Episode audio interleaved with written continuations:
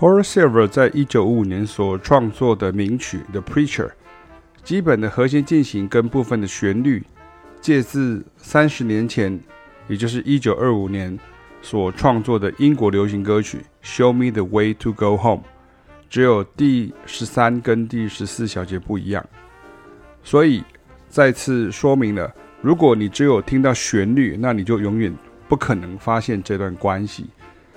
那你会想说，那发行这段关系要干嘛？很重要吗？会考吗？这样哈。那前提是，如果你要在爵士标准曲的《The Preacher》上面即兴的好，你就要完成这样子的动作，做好理解和弦进行与曲式的功课。那这边我有跟大家补充一下，就是说，因为其实在古典音乐的这个训练里面呢，像我自己也是学古典音乐出身的哦，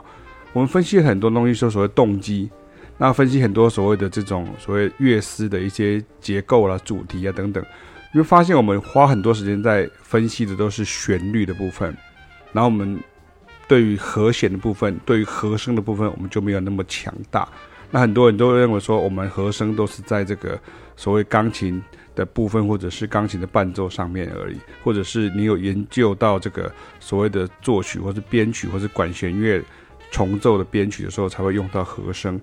但是其实对于爵士乐的学习来讲，他就非常重视这个和声跟和弦的这个进行，然后以及它的这个和弦的连接等等。所以这就是我讲的所谓的学习的这个面向不一样，两个都有它的优点，然后两个都有它不够的地方。所以如果能够把它凑起来的时候，两个都竭其所长，那这个时候你就会好很多。回过头来讲，就是说像这个 The Preacher，你看，如果你不知道这个和弦进行是。原来是几十年前的另外一首曲子和弦进行的时候，这个时候其实，如果你的古典乐的训练没有告诉你这件事情，这个时候你就听不出来哈，这是很重要的一个概念哈。所以像观众或者学生可能会问说，所以这个是你们在爵士乐学校里面就学到的吗？当然不是啊，但是教育呢，训练了我们这样的能力啊，让我们可以不断的有体悟跟发现啊。我们现在来听听看这个原来的 Show Me the Way to Go Home 哈。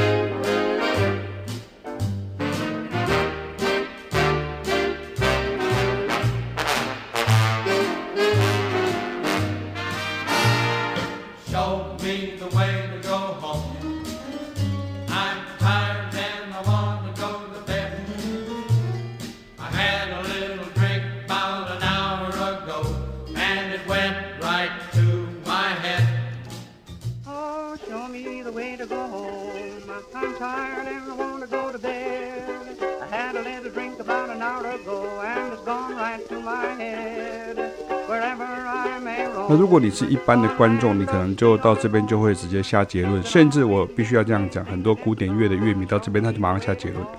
他就说：“哎，那这样子就已经很像爵士乐啦，感觉很像啊，对啊，哈。”以真正的爵士乐的角度来看呢，这其实是属于用爵士乐的大乐团的编制以及摇摆，也是 swing 的节奏，对原曲所做的重新编曲版。如果没有即兴的段落跟玩法，这些都最多叫做爵士风，而不是爵士乐啊。那你可能甚至会质疑说，那你干嘛这么严格呀？哈，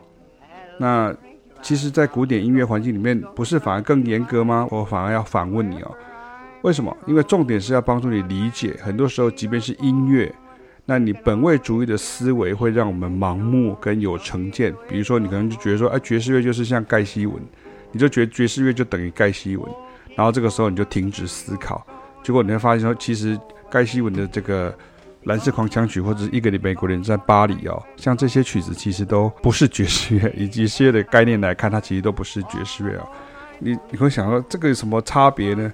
韩国人跟日本人、跟台湾人、跟中国人、跟香港人、跟这个澳门人，其实都是一样啊，看起来都一样啊，都是亚洲人啊，是啊。可是那要看你要怎么样子去分类它，或者是去识别它。他们听起来都很像，可是其实他们其实不太一样。亚洲人看起来都很像，可是那是在更大的一个范畴里面。当你在一个更小的范畴里面的时候，像是爵士乐，那这个时候你就必须要考虑到像和弦的这个部分呢、那这个部分就是我今天要跟大家来提到这个目的啊，这是以前所写的一篇文章，叫做“如果你只有听到旋律，那么你就永远不可能发现这段关系”。从学习 Horace Silver 的《The Preacher》当中教我们的事情。When it came, his time to buy, he